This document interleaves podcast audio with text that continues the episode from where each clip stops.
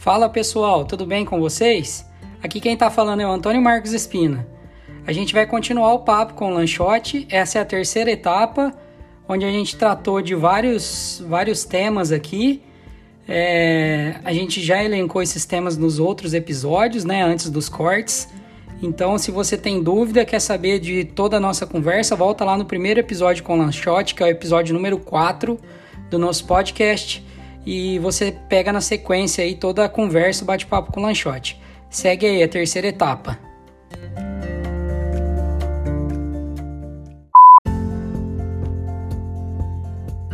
Avanço tecnológico, talvez eu não tivesse nesse momento falando com ex-aluno na Itália eu, não estaria fazendo isso contigo. É nesse ponto que eu queria chegar. É. Quando a gente fala do desenvolvimento das soft skills, né, hard skills, a gente agora tem a, mais um parâmetro, né? A gente tem aí a digital skill, né? Que é. é saber mexer nas aplicações, né? Ter essa dinâmica com todos os equipamentos do mundo virtual, né? Isso trouxe um, um novo parâmetro para nossa vida, né? Desenvolver mais essa habilidade e e ser, ser eficaz, né? Ser produtivo, né? É, essa palavra produtivo, né? Me, me remete ao meu curso agora, o mestrado que eu estou fazendo. A gente tem aula de é oito horas por dia, cinco dias por semana. Só o primeiro módulo são 470 horas de, de mestrado. São dois módulos. E tudo virtual. E tudo virtual. Tudo virtual compartilhamento de documento, a plataforma fica aberta, você entra ali, assiste os, todos os vídeos de novo, o professor também grava os vídeos em inglês. Então, é uma interação diferente do, do, do mundo físico, né? Essa interação virtual. Então, a gente tem que desenvolver todas essas habilidades. E eu imagino que para o campo da docência, né? Deve ser um desafio muito grande não ver os alunos, não interagir, né? Deve ficar muito criar mecanismo para que isso não se torne monótono, né? Mas olha, eu estou falando com você com câmera aberta, tá? Então assim, é, é, eu consigo uh, ter essa relação contigo porque nós estamos com, com a câmera aberta. Mas está aqui, ó, o iPhone do Roger. Eu não sei quem é o Roger. Não sei se ele é alto, baixo, magro, gordo. Que não faz diferença. a, a, a, a, sua estrutura física não faria a melhor diferença. Mas eu não sei quem é, entendeu? Então, essa relação impessoal é que ela é ruim, tá? Ah, oh, Roger, ah. pronto! Boa! Tudo bem? Tudo bem, Roger? O Roger fala de novo, ele é um integrante do, do nosso movimento aqui do Arquimundos. Você está em Londres? Para ser brasileiro? Sim, sou brasileiro, gaúcho. É, então, é essa, essa relação, olha que absurdo, tá? Então, Estamos dois paulistas, 15 mil dois paulistas, isso, dois paulistas do interior, ó, a minha cidade fica a 13 quilômetros da cidade do Antônio, aqui em São Paulo, tá? É, mas o Roger, você é de que lugar do Rio Grande do Sul, Roger? É, eu fico próximo a Porto Alegre, é Lajeado. Onde ah, em Lajeado. do caminhão aqui. Isso, então, lá, lá, lá, lá em Lajeado. Então, nós estamos aí mais ou menos uns 2 mil quilômetros, talvez eu de você, de Lajeado, tá? Mas nós estamos agora, um na Itália, um é, é, no Reino Unido e um aqui no Brasil. A distância que nós estamos sendo possível essa relação. E talvez esse encontro aqui no Brasil ele nunca acontecesse. Talvez com o Antônio sim, mas com o Roger nunca iria acontecer. Como muitos outros. Nós teríamos a dificuldade, por exemplo, é, de eu me encontrar nessa reunião com o meu amigo de Macau, porque a Sal está dormindo. Tá? Então, ou seja, o fuso horário talvez seja um impedimento. Porque eu já quis fazer live com o, o com o, o Rony de Macau e não consegui. Mas eu consegui fazer com a Laura de Oxford. Eu consegui fazer a, que a Laura, que é professora de Oxford, desse uma palestra comigo aqui, só combinei os horários com ela. E ela estava de férias num camping com as duas filhas e abriu o celular e falou com os meus alunos.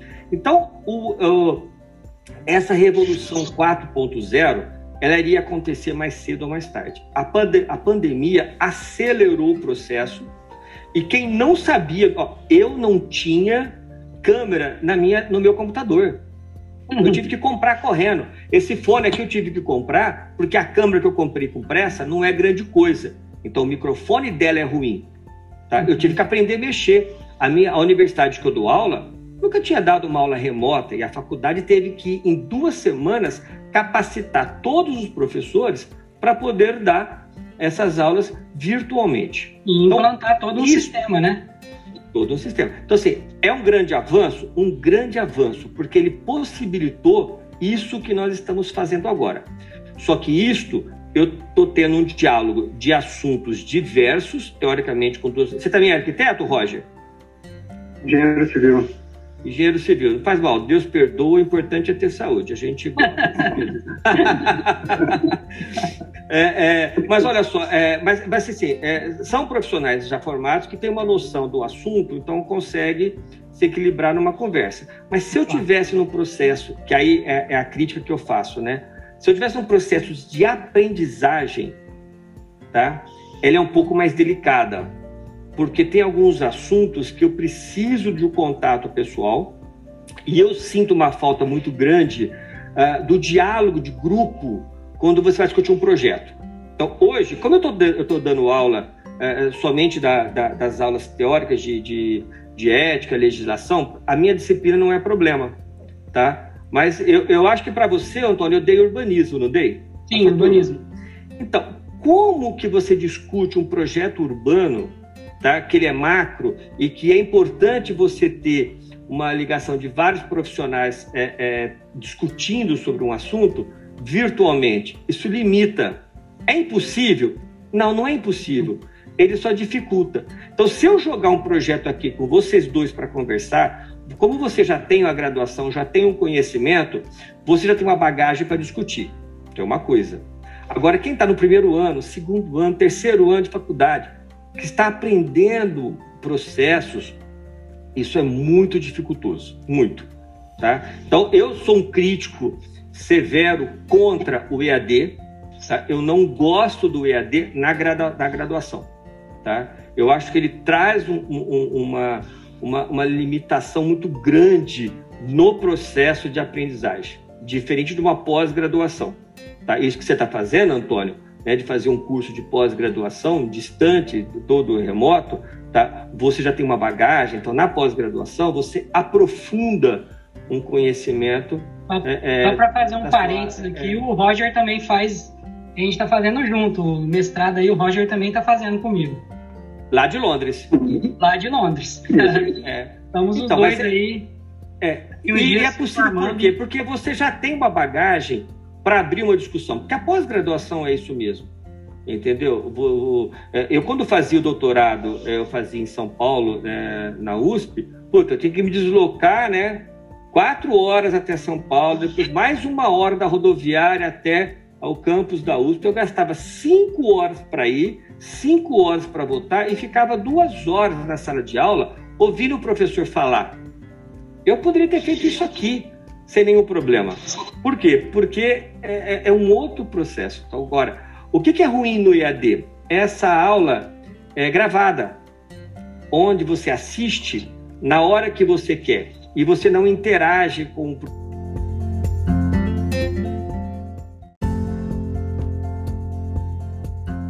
mas você não entende que de certa forma esse tipo de ensino ele não pode é, também criar os profissionais corretos para o mercado, te digo a minha ótica, te explico a minha ótica. Eu estou querendo dizer que, o, que a pessoa que está realmente incumbida em aprender, ela vai ali assistir, ela, se ela ficou em dúvida, ela volta o vídeo, ela tem a possibilidade de rever o material quantas vezes for necessário, ela poder entender e tirar as conclusões corretas do assunto que ela está aprendendo. Você não entende que, que, o, que o IAD também proporciona isso que a sala de aula não, não deixa. Eu, eu falo isso porque eu tive a experiência, óbvio, né? A gente, eu tive aula presencial durante cinco anos no Moura Lacerda, né? Estudei em escola pública, é, a minha vida toda foi em escola pública e fui para o Moura Lacerda fazer cinco anos de universidade. E ali eu tinha aula, né? Física, né? Ali com professor, lousa, escreve, caneta, desenha, foi, foi legal, foi uma experiência incrível. Nos últimos, no terceiro ano, comecei a usar o notebook dentro da sala de aula e dali foi, né? Nunca mais voltamos mais, já abandonamos os papéis. A, óbvio que nos dias de entrega a gente produzia as pranchas, eu me recordo muito bem de todas as pranchas A1 enormes que a gente produzia, dos loteamentos, tudo. Foi muito enriquecedor e isso me deu muita bagagem para o que eu sou hoje. Mas eu entendo que o ensino EAD também tem as suas vantagens. Você não vê isso? Você está fazendo uma pergunta para mim? Sim. Assista a aula que eu gravei. você entendeu? Que apareceu um questionamento de algo que você não tinha pensado. Como é que você faz essa pergunta para o professor se a aula é EAD? Não faz. É, essa interação então, fica prejudicada. Essa, isso, essa interação, entendeu? Assim, e você pegou um assunto que Aqui... facilmente seria fácil de responder. Mas se você pega um assunto que é técnico, entendeu? É, um traçado de loteamento, um partido arquitetônico, é, é, um, avanço tecnológico, né? Eu vou pegar a área do Roger, não sei se você mexe com estrutura ou não, mas você imagina, professor, se eu aumentar o vão desse ambiente que eu quero no meu projeto, a viga vai cair? Entendeu? Essa pergunta você não vai assistir a aula de novo, porque ela surgiu naquele seu projeto. E o Roger pode responder: olha, se você continuar com o concreto armado, então talvez não suporte, porque eu estou no, no, limite da altura da minha viga. Mas se a gente optar por uma viga metálica com perfil em I, é, é, você consegue um vão maior, entendeu? Mas não pode ser balanço. Então, essas discussões no processo de aprendizagem, entendeu? É, elas presenciais, elas te enriquecem. Senão, você volta e assiste a mesma coisa que eu já falei. E você está assistindo de novo porque não prestou atenção da primeira vez. Então você assiste de novo. Tem essa vantagem? Tem, tem essa vantagem. Tá? Só que essa vantagem de você ver minha aula de novo, você pode ir no YouTube. Você não tem mais que fazer uma universidade. Você consegue pegar um roteiro de disciplinas e o que você quiser você vai encontrar no YouTube. Até um bando de mentira. Você vai encontrar no YouTube. E aí daqui a pouco nós vamos as universidades elas vão se transformar em apenas carimbadoras de diplomas. É isso que vai acabar acontecendo. Então essas aulas que elas são montadas e que você assiste, elas poderiam ser complementares ao teu processo de formação, mas não substituir o processo de formação. Entendeu? Entendi. Então, assim, a, as minhas aulas hoje de prática profissional, de legislação, eu conseguiria montá-las EAD com maior tranquilidade entendeu? Mas as dúvidas que os alunos têm nesse momento, eles nunca iam poder tirar. Eles iam se contentar com aquilo que eu lembrei de colocar no programa de ensinar. Então, a troca da informação, entendeu? Ela é necessária. Por isso que eu falo que na graduação eu defendo muito né, é, é, é, o contato. Então, nós estamos vivendo um momento de ensino é, virtual. Então, eu, eu tenho, na verdade, um contato virtual que é diferente tá? do ensino EAD. E eu posso ter complementos EAD, como acontece, você pode ler um livro que, em vez de ser um, um EAD, é também a teoria escrita, em vez de ser falada e transmitida. Tá? Então, seria a mesma coisa. Então, elas são complementares, mas não substituí-las. Interessante ver esse ponto de vista seu. Eu compartilho de algumas coisas porque eu entendo que a empatia, máquina nenhuma consegue substituir até o momento ainda não inventaram uma máquina que consegue ter a empatia que o ser humano tem. Então, a interação né, visual, física, é importante para manter essas relações, né? Sem de contar, Antônio. Contato, né? O contato do olhar, né? De fazer ali, do toque, de pegar, de, né? Estamos Olha, perdendo, nós... infelizmente. É, eu vejo que as iniciativas do IAD aqui eles conseguem contornar, né, criando chats de com perguntas. Você tem o e-mail profissional do professor, né, ali o, o e-mail acadêmico dele. Então você envia as perguntas que você tem, o professor te responde. É, é legal, só que aí exige um pouco mais ainda do professor, que já está ali por oito horas, quatro horas que seja dando aula. Depois ele refaz a matéria em inglês, depois ele fica disponível para responder perguntas em chat ou e-mails. Assim, é uma transformação muito grande para o profissional, né? o, o Antônio, e tem uma outra relação que me preocupa muito, que é a relação social, tá? Você diz que tá, bom, a pandemia é, uma, é uma, um bom exemplo disso. Nós não estamos mais saindo de casa, está todo mundo trancado em casa, ninguém mais está aguentando ficar em casa. Então você imagina, você compra pão que você pede pela internet, você assiste filme pelo Netflix, tá? Você assiste aula pelo computador, você conversa com seus amigos e com seus parentes por uma tela de computador, entendeu? Você não vê mais a rua, você não conhece mais as pessoas, você não tem mais a relação da troca. Então, aqueles espaços de convívio, né, que são os espaços de lazer previstos né, né é, em toda a, a, existência da humanidade, o, o, o, as aldeias indígenas que tinha né, aqueles espaços de convivência vão desaparecer. E, e a, a, nossa relação social ela vai ficando cada vez mais individualista. Então, nós vamos entrar num mundo é, é, muito, muito máquina, muito é, Brasil, filme. Não sei se vocês já viram esse filme, né, do, é, é, é um filme antigo, da década de 80, chamado Brasil, uhum. o filme. Tá? É, um, é, um, é, é um filme norte-americano, concorreu ao Oscar. a relação com o Brasil é porque o cara sonha, e toda vez que ele sonha, a música que toca é Aquarela do Brasil tá? Mas não tem nenhuma relação com o Brasil. É, é a única relação é essa. E chama Brasil, tá? o, o, o, nome do filme. É fantástico. Por quê? Porque o, o cara passa a viver no mundo de máquina. Né? E aí, um errinho da máquina transforma, acaba com a vida do cara. Por quê? Porque o cara não tem mais relação com ninguém, ninguém conhece ele, o vizinho não conhece ele, é, e é isso que acaba acontecendo. Então, o, o, o, o ensino EAD, a, a, o mundo onde você compra tudo pela internet. Ó, as pessoas não precisam mais comprar pão. Eu ia na padaria tomar cafezinho, entendeu? Conhece o pessoal, conhece o vizinho. Essas relações sociais, elas vão acabar, tá? Em nome de quê? Em nome de uma rapidez de, da lógica do mundo, ela é mais ágil, o mundo está ficando mais ágil, é, é, é isto que nós estamos querendo? Né? Nós, brasileiros, sabemos muito bem a fama acolhedora que nós temos por ter esse perfil latino. A gente gosta das pessoas, se relaciona bem com as pessoas, a gente gosta de abraçar as pessoas, entendeu? Nós estamos perdendo isso e vamos perder cada vez mais. Tá? Por quê? Porque eu estou me contentando a ficar. Ó, eu, desde que eu fiquei virtual, tá? É, eu, sete horas da manhã, eu estava saindo de casa para ir trabalhar às oito, em Ribeirão Preto. E hoje, sete horas, já estou no computador.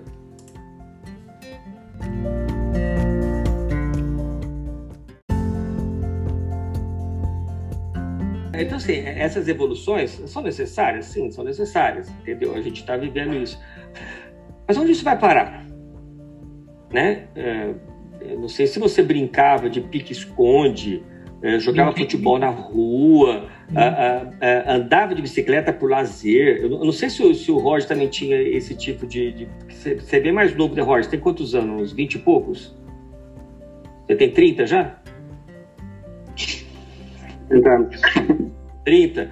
Então, é, é, é, é, então, você não deve ter pego isso, eu não sei, pelagiado também não é grande. Então, é, é, cidade interior é um pouco diferente. Apesar que o sul é, é, tem uma outra pegada, né? O, o, sul tem uma, uma linha muito forte com a Europa, né? Por conta da colonização italiana é, e alemã. Né? Eu, eu, trabalhei em Blumenau, então eu lembro como é que era a, o pessoal de Blumenau e todo mundo achava, é, embora eu seja italiano, todo mundo achava que eu era alemão, entendeu? Uhum. Putz, todo mundo vinha falar alemão comigo, era um inferno, cara, porque eu só sabia falar o desenho, mais nada, né? Pro, pro, pro pessoal de lá.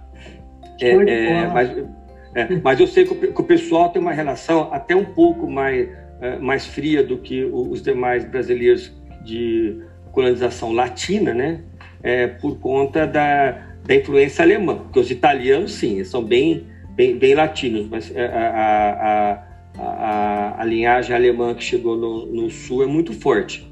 Tá? Mas eu não sei se você tinha essas brincadeiras de ficar na rua, de ficar brincando na rua, se isso lá em Lajeado também tinha também. É, eu, nasci, eu nasci numa cidade menor ainda, que foi Arvorezinha, que é mais interior, tem 8 mil habitantes. Nossa, que maravilha. Ah, imagina, é Arvorezinha, até no... Eu só fui pra Arvorezinha, é. E aí fui pra Lajeado pra faculdade, né, quando eu tinha 20 e poucos. Então, essa parte da infância foi foi das antigas mesmo. Então, e, e, e Roger? Caminho, bicicleta. É. Lá, lá, em Arvorezinha, continua ainda essa questão interiorana? Continua, continua. Continua, é. Então, é, essa relação agora, assim, querer que uma cidade né, de 8 mil habitantes tenha né, a mesma pegada que uma cidade grande, é, é, é, é, realmente ser muito sacana com a cidade. Não dá. A qualidade de vida que se tem lá é, é, é, é outra. Né? Parece que o tempo passa mais devagar e por isso que ele é mais prazeroso. Né? Todo mundo conhece todo mundo. Que para algumas pessoas acha isso um saco. Ai, todo mundo sabe o que eu estou fazendo, não posso espirrar que todo mundo fica sabendo. Esse tipo de, de coisa. Mas é, é, é, eu vejo aqui pro Brodowski, cara, que maravilha que é você sair na rua e conhecer todo mundo.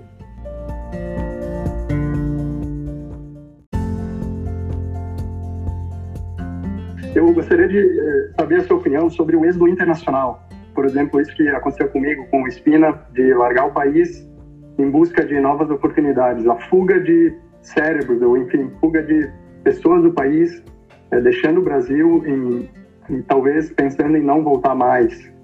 como o senhor vê essa perspectiva? O, o, o Roger, a minha geração também tinha vontade disso. O que nós não tínhamos naquela época é a facilidade que vocês têm hoje. Então nós tínhamos a vontade, não tínhamos a coragem e não tínhamos a facilidade que vocês têm hoje. Então hoje é, é, é muito fácil e você tem muito mais incentivos. A própria internet te ajuda a buscar mecanismos. Eu não sei como é que vocês dois foram parar aí, mas provavelmente, tá? Então, do, do Espina que eu, que eu acompanhei mais. Então, primeira coisa, sou cidadão italiano. Então, eu fui lá, ele resolveu a situação dele da legalidade de conseguir um visto, tá? Então, ele já foi atrás de alguma coisa que ele não fosse expulso na hora que ele tivesse já consolidado. Depois, para onde que vai? Aí, obviamente, ou você tem alguém que te referencia alguma cidade, ou você vai fazer uma pesquisa ou vai na sorte, alguma coisa assim. Então, não sei qual foi o caso dele, aonde ele foi parar. No meu caso, é, eu não pensava em ir para a Europa, tá? Quando eu tinha a idade de vocês, um pouquinho menos, que é quando eu quis tentar, que eu fui atrás da minha cidadania italiana, é, mas nunca passou para minha cabeça morar na Itália tá? Não, não, não era o que me, me, me, despertava. Eu, eu sempre imaginei algum país de língua inglesa, então talvez eu tentasse ir né, para para a Inglaterra, né, por conta da, da atração da, da língua. Hoje, muitos jovens têm essa vontade porque é, nós estamos vivendo é, consecutivas tentativas frustradas de governantes.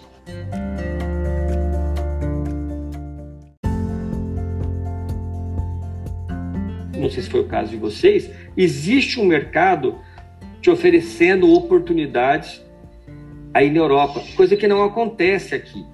Né? É, assim, além do, do, do Antônio. do campo de vista profissional, Lanchote. é, olha, isso acontece no campo de vista profissional.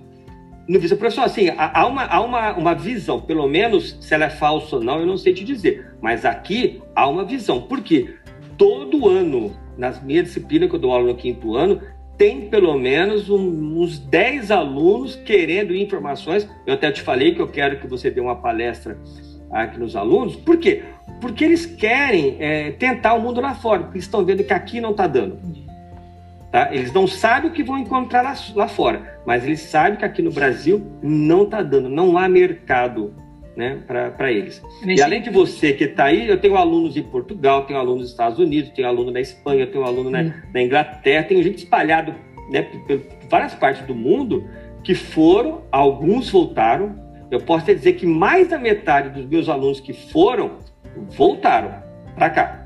O desafio é muito grande mesmo. Né? Depois que a gente chega aqui, a gente enxerga que é um caminho gigantesco a ser percorrido. Claro que a gente já sabia disso, de tudo que, que poderia ser enfrentado, mas quando bota os pés mesmo aqui e começa a enfrentar, que vê o tamanho da, do desafio né, que tem pela frente. Então, acho que isso que faz com que muitos voltem e desistam.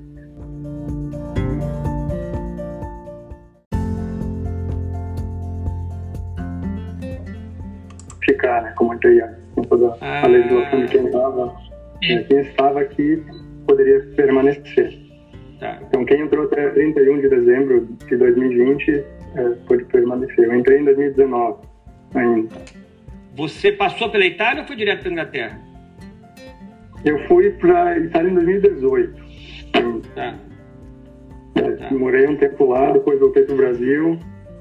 E eu tinha umas questões profissionais ainda para finalizar no Brasil. E aí depois eu bati o martelo para vir para cá. E você achou melhor ficar na Itália ou na Inglaterra? Olha, questões profissionais eu não tive experiência na Itália.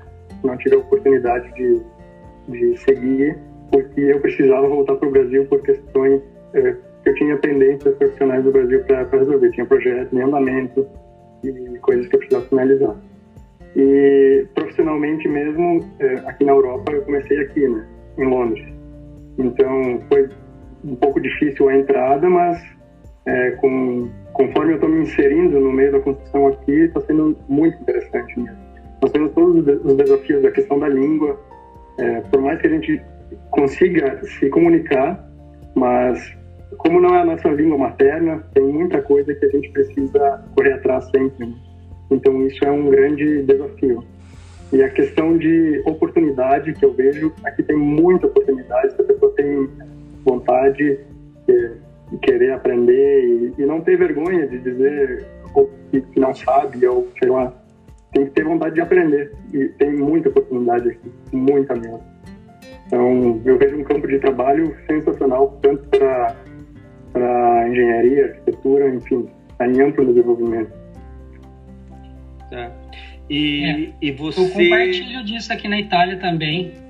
Posso falar que aqui o campo de arquitetura, engenharia, construção, né? O mercado IAC está super aquecido. Eles são fornecedores de tecnologia e projetos para o mundo inteiro.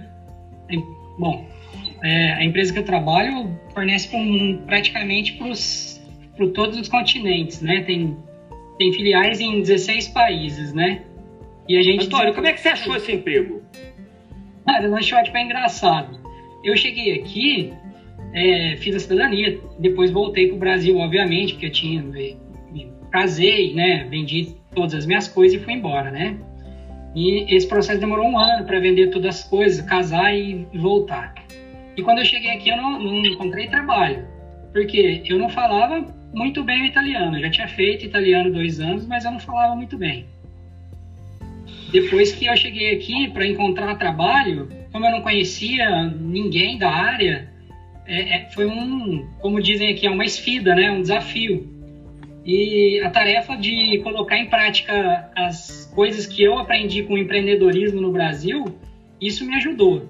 Porque eu fazia o currículo e eu aplicava. E eu aplicava todos os dias. Eu, e eu consegui um trabalho em uma fábrica como operário por dois meses e meio, quase três meses. Foi para poder me manter, obviamente, né? Porque todo o dinheiro que eu trouxe não, não daria para a gente viver para o resto da vida. Então eu falei, primeiro trabalho que eu conseguir eu vou e vou aplicando a vaga, todas as vagas que eu encontrar. E foi o que eu fiz. Meu planejamento básico foi esse, né? Quando chegasse aqui, era aplicar para todas as vagas e se eu não conseguisse, ia trabalhar com outra coisa até me inserir. É, por sorte do destino, né? Eu tinha um amigo aqui e ele me contou de uma vaga de uma empresa que estava contratando alguém que sabia mexer com Revit e com CAD na época e para eu aplicar meu currículo ali.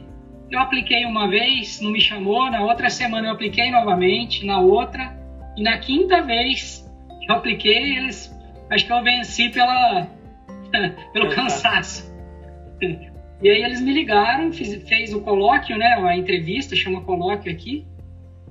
E aí eu fui, fui convidado a trabalhar na empresa lá. E aí passa por um momento de prova, né, de 60 dias contratuais e depois você está contratado, né? Eu já, já fiquei com um contrato, aqui eles chamam um contrato de tempo indeterminado. A partir desses 60 dias eu já estava com um contrato indeterminado. E para mim foi, foi uma surpresa, mas também porque eu quis, né? Eu fui buscar, né? Eu estava sempre ali tentando de todas as formas, né?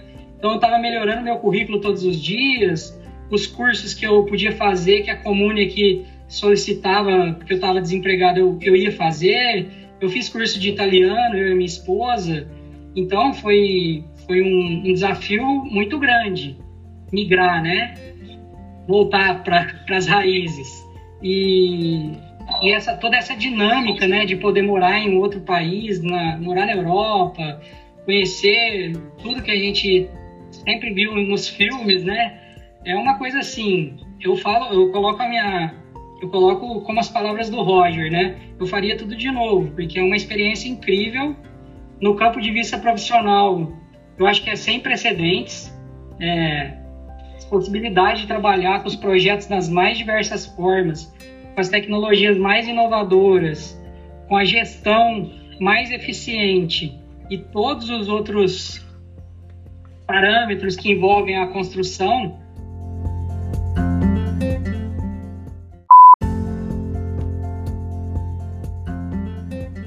Último corte, pessoal. O próximo episódio vai ser o final. Só lembrando que esse episódio a gente falou de digital skill, a docência e o IAD, né, as pós-graduações, o mestrado, né, a, a, a distância. É, falamos também um pouquinho da, da pandemia e sobre as trocas e as relações sociais deste modelo capitalista. Falamos também do êxodo né, das pessoas, das mentes brasileiras para outros países. É, ficou o convite também da palestra do professor Lanchotti para a gente poder falar lá com o pessoal do, com os alunos do Moura Lacerda. Então vamos estar ali falando com os alunos do, da arquitetura e urbanismo do Moura Lacerda, de Ribeirão Preto. E a gente também teve a interação do nosso membro, né, o, o Roger, engenheiro em Londres. Ele faz parte do projeto Arquimundos e ele interagiu aqui com a gente e foi muito bacana. E segue aí pro, pro último, pra última etapa, né? Que vai ser o episódio final do papo com, com o Lanchote ao próximo, tá joia? Nos vemos lá. Abraço!